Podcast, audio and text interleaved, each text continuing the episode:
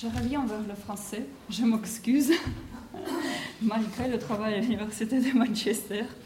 Donc, et en fait, moi, je vais parler euh, d'une époque euh, qui, en partie, se croise avec euh, les périodes qui étaient présentées par Thiel, mais en grande partie, c'est ça se passe avant, donc qu'il y a tous ces prétentions des frontières et d'autres, bien que nous sommes juste à la racine de beaucoup de problèmes qui ont été évoqués tout à l'heure.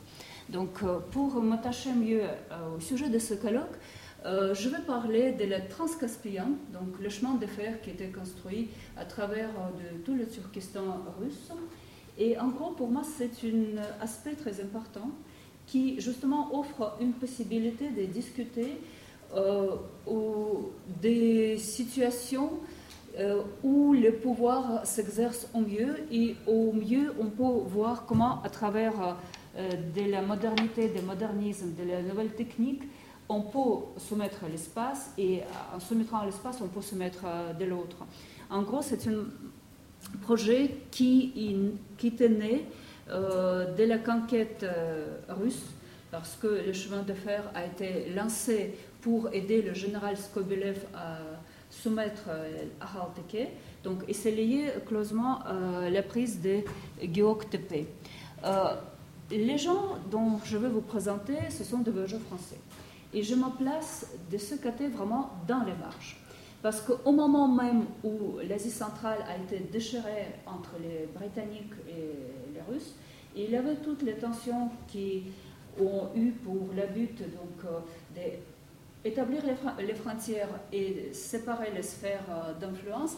Les Français étaient toujours dans une position de marge. Ils étaient des observateurs, tout à fait bienveillants par rapport aux Russes, voire même euh, les partenaires futurs euh, pour euh, la Russie, mais il n'était pas complètement désintéressé.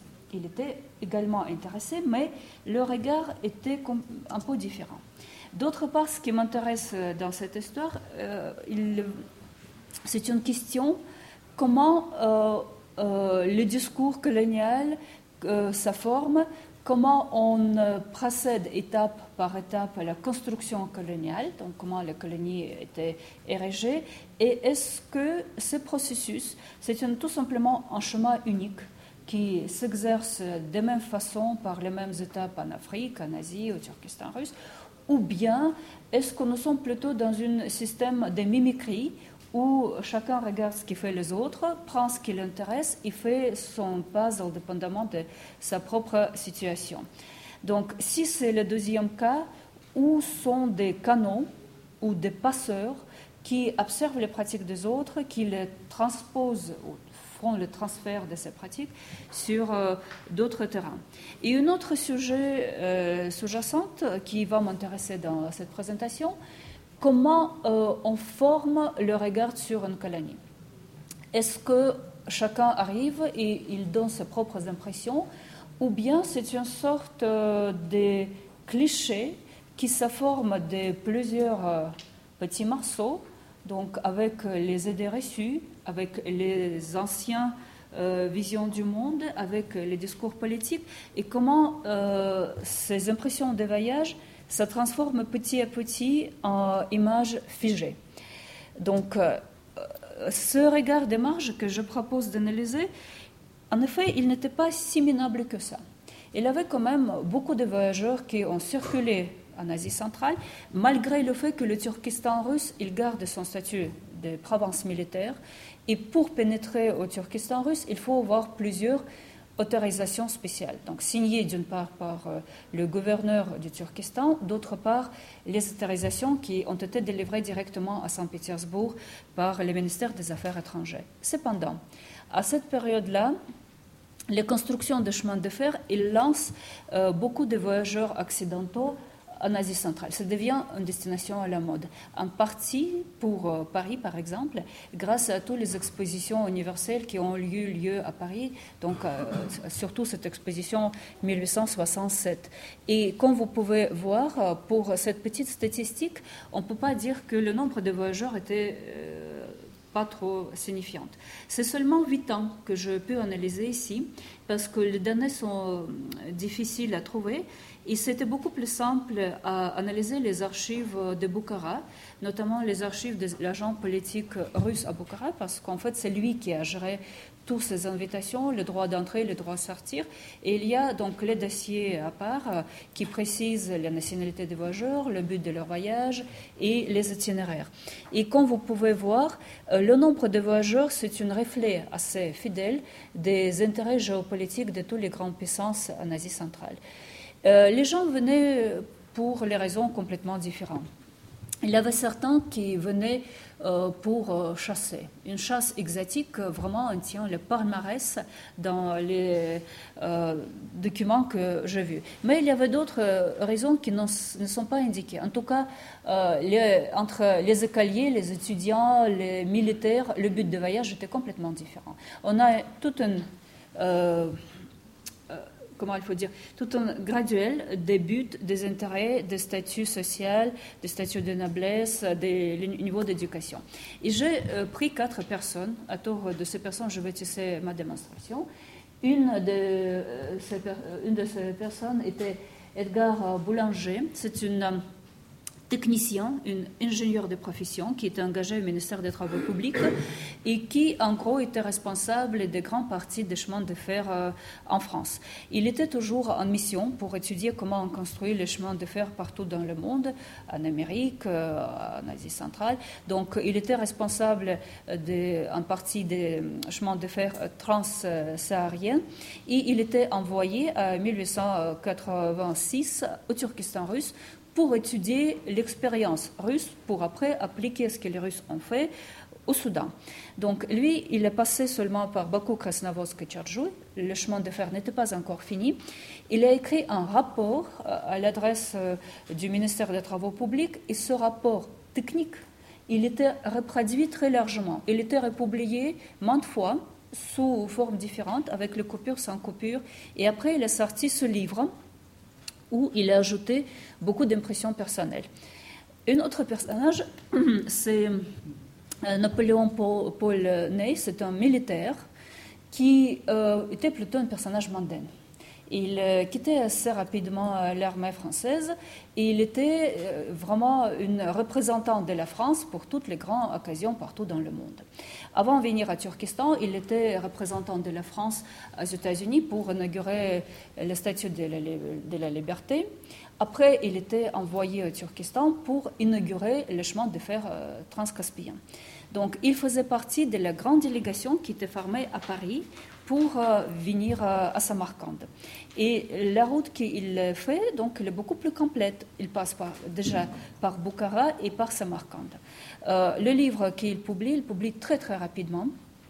C'est une des particularités de l'époque. On publie en six mois, cinq mois maximum, un bouquin qui parle de tout, qui vous, qui vous donne l'histoire, euh, l'état euh, actuel du pays, les impressions euh, personnelles, les anecdotes, la base de la linguistique. Vous trouvez tout dans ce livre. Et tout est présenté avec l'arrogance et avec le sentiment que celui donc, qui a vraiment compris la vérité. Et ça, c'est un autre personnage, bien qu'il est aussi militaire. Léon des Béliers. lui, il n'était pas invité pour l'inauguration de la gare à Samarcande. Et il s'est senti frustré. Et tous les voyages qu'il a fait, il a fait comme un frustré, qui a pris absolument tout ce qu'il pouvait prendre de ces gens qui ont été invités. Et il a comparé tout ce qu'ils ont écrit, ce qu'il a vu pour dire que oui, c'est juste et ça, c'est pas trop juste. Donc, et lui, euh, c'est un personnage assez important euh, en France, donc c'est vraiment un colonial. Il a fait toute sa carrière en Indochine. Il était euh, vraiment un espion, un archéologue, un artiste, donc un très grand collectionneur. Et, son voyage au Turkestan, c'était un voyage très intéressant pour intéresser comment quelqu'un éclairé, vraiment un grand érudit, comment il perçoit le Turkestan, étant donné qu'il est extrêmement frustré. Donc, et lui, il a sorti ce livre. Ce livre n'a pas reçu une. Euh, il était imprimé seulement en 300 exemplaires à Grenoble. Il n'a jamais été mis dans le commerce. Et en gros, quand on lit ce livre, c'est une sorte des idées reçues. Il y a une idée reçue après l'autre. Il n'y a aucune chose originale. Mais c'est ça qui, à mon sens, constitue vraiment le sens de ce livre. On est en face des idées reçues de l'époque. Et donc le quatrième personnage qui va couronner mon petit cercle, c'est Claudius Bombarnac. C'est un personnage qui était inventé par Jules Verne et qui part aussi en aventure sur le chemin de fer transcaspien. Euh, il est difficile de dire qui est prototype direct de ce Claudius Bombarnac, parce que Jules Verne, c'était un grand lecteur, il lisait tout. Et probablement, à la base de ces personnages, on peut nommer Ouchefalvi, euh, Cheffanjon, euh, Napoléon Boulanger. Donc, c'est vraiment un euh, personnage composite. Mais ce qui m'intéresse dans cette histoire, comme montre bien ce petit image, c'est une journaliste qui sait tout, c'est un reporter d'une revue 20e siècle. Il voyage, il regarde, il décrit pour donc, euh, euh, sa revue et son itinéraire, il est énorme. C'est Bakou jusqu'à Pékin et tout à travers euh, un chemin de fer. Donc il y a beaucoup de fantasmes, il y a beaucoup d'exotisations qui sont déjà dans ce récit et les images elles sont bien sûr plus jolies que les photos. Donc, euh, si vous voulez bien euh, reconstituer les, les, voyages de tous ces voyageurs euh, à travers l'Asie centrale, donc on peut dire qu'ils ont eu quand même un choix. En partant de Saint-Pétersbourg, soit passer uniquement par le chemin de fer, soit prendre une Taranta, c'est passer par la route postale, donc soit vers le Crimée, il, a, donc, il avait la possibilité de bateau, soit donc partir en bateau à partir euh, de la France, ou bien pour les gens les plus courageux partir euh, donc à partir de l'Inde à travers l'Afghanistan. Le pays en gros est euh, interdit pour les voyageurs. Donc, mais ce qui réunit tous ces voyages, c'est ça, c'est cette partie en rouge, le chemin de fer transcaspien. Et c'est ça qui unifie absolument toutes les impressions. Dès qu'on a le transcaspien, on a les séquences exactes. Et on peut suivre le jour par jour tout ce qui se passe sur euh, ce chemin de fer et sur ce voyage. Donc ça, c'est l'itinéraire qui était effectué par euh, Léon de Bélier, qui était extrêmement rapide. Lui-même, il était extrêmement content du résultat final. Il a tout fait en 49 jours au total. Donc, il est bien compté combien de temps il est passé dans les villes, euh, combien de temps dans les voitures, dans les bateaux, et euh, combien de jours il est passé dans le chemin de fer. Le voyage qui était entrepris par euh, ces voyageurs francophones, français, donc c'était un voyage extrêmement confortable il ne faut pas penser qu'ils ont beaucoup souffert pendant ce voyage. Donc, euh, et là, il, il était euh, toujours, euh, donc ils ont eu toujours ce type de wagon spécialement arrangé pour eux, donc avec un wagon restaurant, avec une plateforme pour visiter. Et ce qui est aussi intéressant, leur voyage se passe dans le milieu francophone. Ils n'ont pas besoin de parler la langue locale.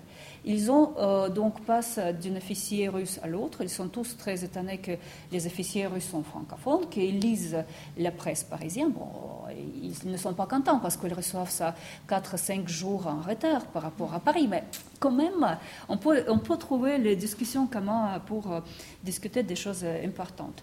Et il y a toujours les comparaisons dans cette discussion. Est-ce que ce chemin de fer est euh, vraiment comme le chemin de fer en Amérique Est-ce qu'on peut comparer avec les grands projets euh, britanniques en Inde Et en gros, ces comparaisons, ils, euh, trouvent toujours des répondants sur place. Les Russes répondent en français, donc ils présentent leurs idées, et donc nos voyageurs, ils se déplacent toujours avec les lettres de recommandation.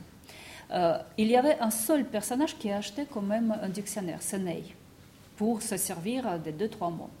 Bailey ne savait aucun mot, il est parti tel quel, et il était seulement embêté une fois où il était censé prendre euh, le wagon de troisième classe, où il n'y avait personne qui parlait français. Donc il était très fâché, mais bon, c'est passé. En revanche, euh, Claudius Bombarnac, il parlait toutes les langues. Le russe, l'anglais, le français, l'ouzbek, iranienne, euh, donc le chinois également parce que c'est une rapporteur par excellence. Mais le fait de passer toujours par la même personne, être toujours accompagné par la même personne, il donne comme résultat la standardisation parfaite des regards.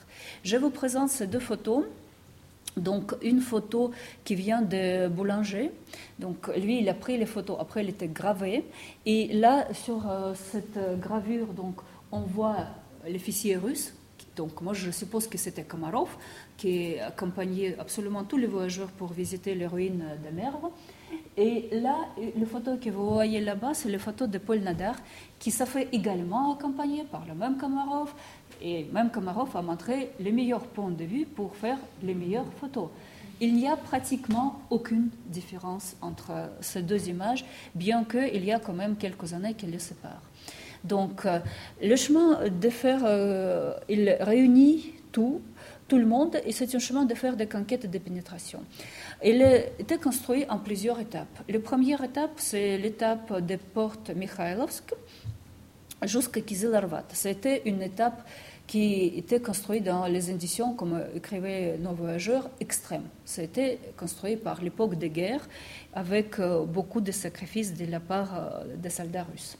Après, il y avait pas mal d'hésitations. Où il faut tirer ce chemin de fer?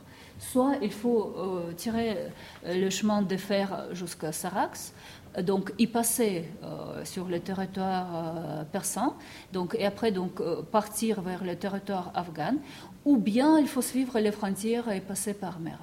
Ils ont choisi passer par Merve pour plusieurs raisons et notamment donc pour les raisons des commodités de construction. Donc on a construit une seconde euh, étape de ce chemin de fer. Après, il y avait le troisième qui est arrivé à Samarkand, et c'est ça était le point euh, le plus important de cette euh, construction. En même temps qu'on a fini le tronçon qui est arrivé à Samarkand, on a construit ce petit tronçon de Porte Mikhailovska au Zunata. Le problème, quand les Russes ont laissé le chemin de fer, ils ont commencé à construire dans une petite baie où, où les navires ne pouvaient pas entrer. Donc pour que le bateau puisse entrer quand même, donc c'était ça le but, il était censé de redéplacer le port essentiel et tirer cette euh, quatrième euh, tronçon de ce chemin de fer. Après, on a ajouté cette partie qui allait à Tashkent, à Kakand, et qui, beaucoup plus tard, qui allait à Kushka. Mais ce n'était pas déjà euh, trop important. Donc l'importance essentielle, c'était arriver jusqu'à Samarkand, euh, le cœur de l'Asie centrale. Et donc tous les voyageurs ont vu euh, ce chemin de fer comme un miracle. À Paris, personne n'a voulu croire que ça existe. Ça existait vraiment au niveau des oïdires, euh, des mirages. Et quand elle venait ici, ils disaient oui, on comprend. Et tout le monde était étonné parce que c'est une vitesse incroyable. Les gens avancent vite. Et surtout, les réactions des gens sur place, donc des locaux, des indigènes, entre guillemets, il était tout à fait clair pour tout le monde. Euh, il était si étonné par cette perfection et par cette technique russe qu'il n'avait que à soumettre au pouvoir euh, russe. Donc ce qui était retenu par tous les voyageurs. Il avait beaucoup de raisons pour choisir ce chemin de fer. Donc, un gain de temps, parce que quand même, on ne pouvait pas comparer euh, sept jours de Saint-Pétersbourg à, donc, à Samarkand avec 20 jours entre seulement Krasnovodsk et Tashkent par caravane. Donc, d'autre part, ça coûtait rien. Ça coûtait vraiment un très bon marché et les prix baissaient chaque année. Donc, euh, par rapport à cette année dont je vous parle, l'année prochaine, le prix de deuxième classe coûtait 15 roubles, le troisième classe 10 roubles. Donc, c'était vraiment trois fois rien. Euh, d'autre part, tout le monde était très content parce que c'était très sécurisant, il n'y avait aucun danger. Les indigènes étaient pacifiés, donc les gens étaient contents. Mais c'était le voyage sous contrôle. Dans les listes d'itinéraires de tous les voyageurs, c'était indiqué de manière très très précise qu'ils doivent suivre telle ou telle station et ils n'ont pas droit, s'ils n'avaient pas d'autorisation spéciale, sortir et regarder plus loin que le chemin de fer euh, euh, les amène. Et ce chemin de fer amène une standardisation des voyages absolument euh, gigantesque. Si euh, avant donc la construction des chemins de fer, il y avait deux récits souches, donc le récit de Khanekov et Van Berry, qui donnaient toutes les séquences nécessaires de voyage en Asie centrale, euh, avec ces, renvois vers Clavijo, qui était vu comme le précurseur direct de tous les Européens, donc les autres n'existaient pas. Il y avait Clavijo, Khanekov, Van Berry. Donc, après, quand on a construit les chemins de fer, les séquences étaient complètement différentes.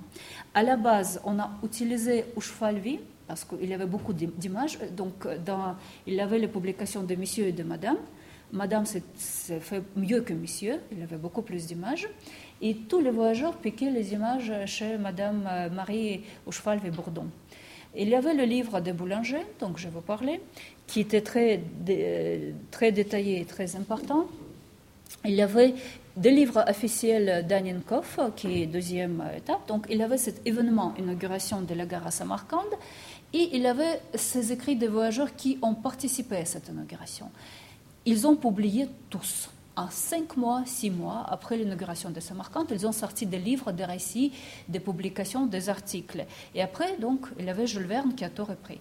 Ce qui est intéressant, petit à petit, quand on a ces clichés qui s'installent, on voit plus en plus clair qu'il y a trois points qui ressortent. L'héritage de Tamerlan, Alexandre le Grand et le paradis, terrestre qui se présente. Euh, ce qui concerne l'inauguration du chemin de fer transcaspien à Samarkand, c'était une grande fête. Et il était très, très soigneusement orchestré par Anienkov. Première chose, c'est un événement qui est coïncidé avec le sixième anniversaire du couronnement du tsar. Mais on n'a pas fait venir le tsar en personne pour inaugurer ça, pour plusieurs raisons. Pour que les Britanniques restent tranquilles, pour ne pas les déranger. Et d'autre part, on a dit que ça coûte tellement cher faire déplacer le tsar à Turkestan qu'on ne va pas dépenser l'argent d'État. Euh, donc, comment ils ont arrangé les choses? Ils ont euh, fait venir euh, tout le monde, mais de manière semi-officielle. Anienkov a préparé une liste des personnes à inviter. Cette liste a été discutée avec Rosenbach, le gouverneur du Turkestan, avec le ministère des Affaires étrangères, avec le ministère de la Guerre et avec le tsar en personne. Donc, et dans cette liste, en gros, vous pouvez le voir ici, il n'y avait que des Français. Donc les autres étaient ignorés. Le scandale diplomatique a eu lieu avec Van Berry, parce que Van Berry, il a reçu niet de manière très stricte. Donc le nom, il était euh, sans ambiguïté, parce que les Russes n'ont pas voulu, n'ont pas voulu aucun nombre dans l'histoire. Donc, mais tous les Français étaient là, ils ont écrit, comme je dis, des récits. Mais ce qui est intéressant, les Russes ont bien préparé leur venue. Il avait les livres officiels qui étaient écrits par Anienkov euh, ensemble avec euh, qui était le directeur euh, des services de santé de la Transcaspienne.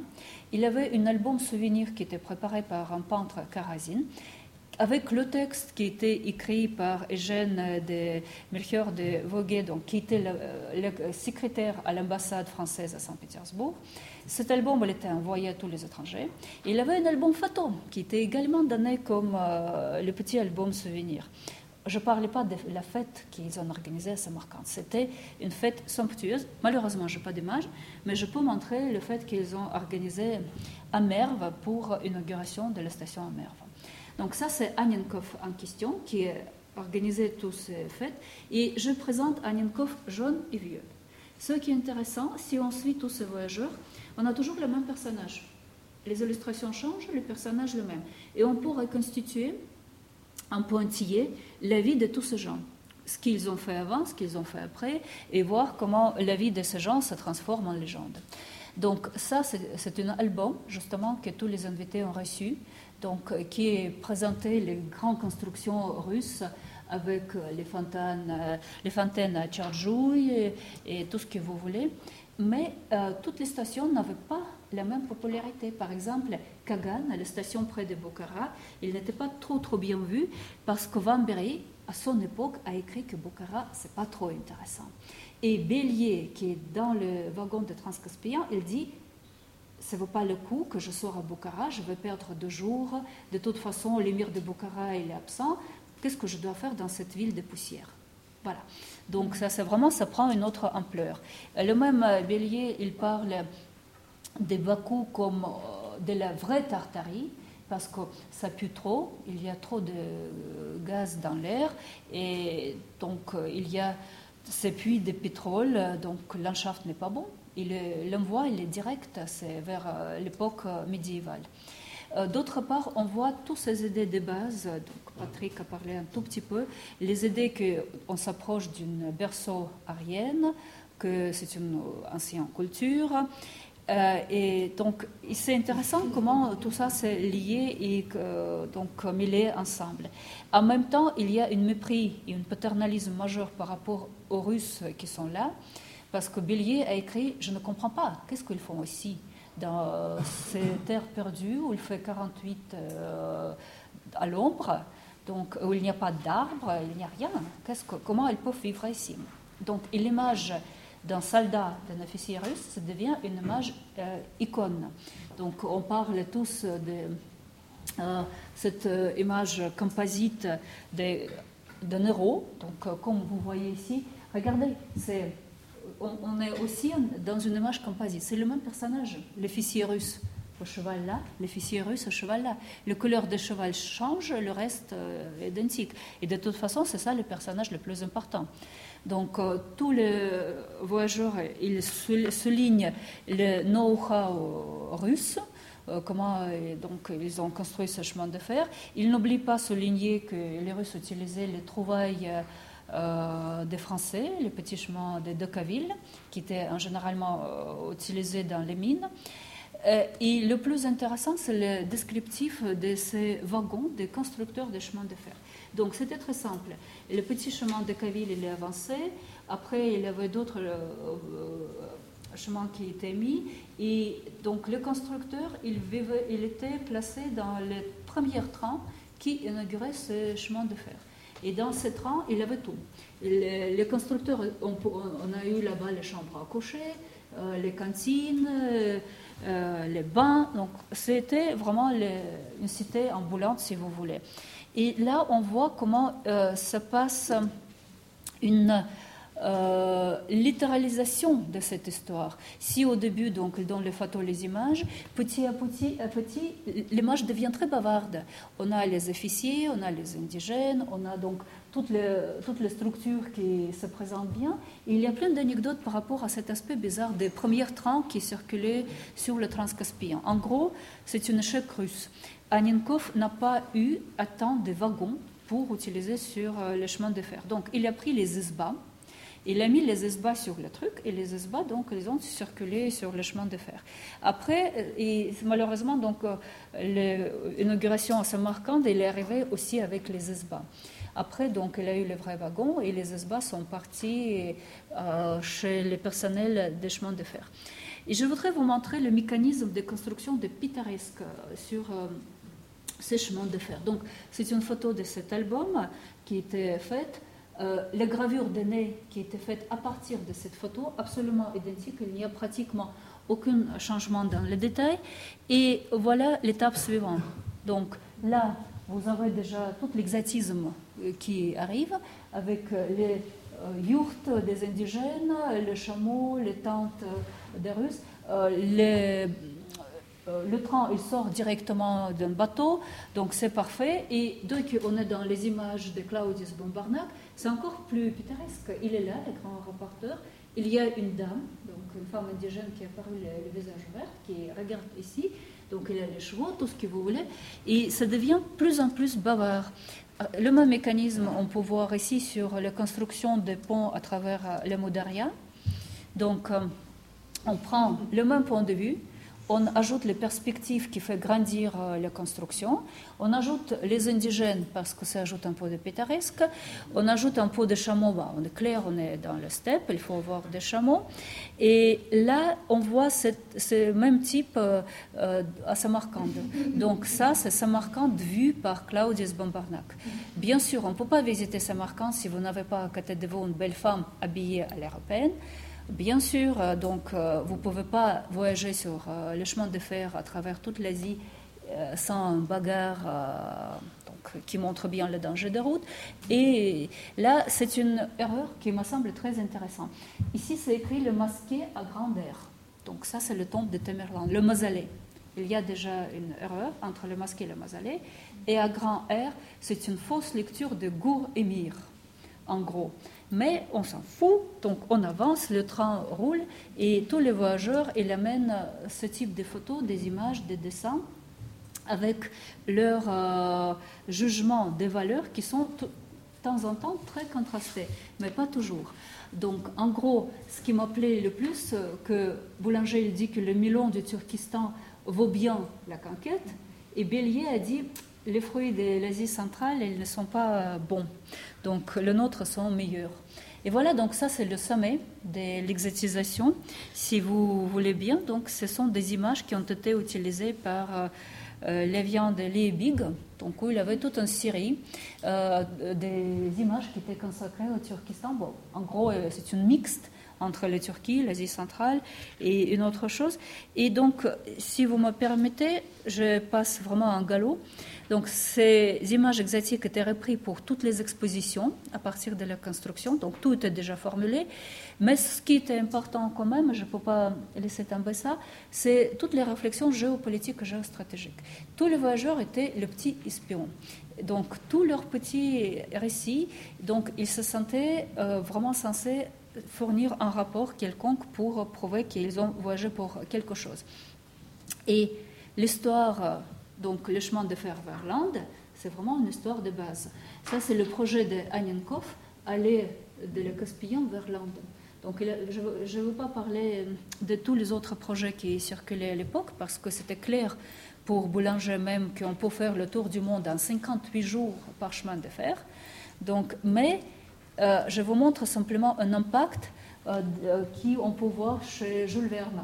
Claudius Bombarnac, il passe donc sur le chemin de fer transcaspien, il arrive jusqu'à Tashkent Kokand et après il va à travers toutes les Xinjiang et carrément il arrive à Pékin. Et donc c'est un chemin de fer qui existe dans le récit. il faut bien dire qu'il est également projeté éliminer le Caspien pour faire passer le chemin de fer sur le fond de, mer. Donc, mais voilà, c'est ça le résultat de ces chemins de fer transcaspien. Je termine ici, je vous remercie.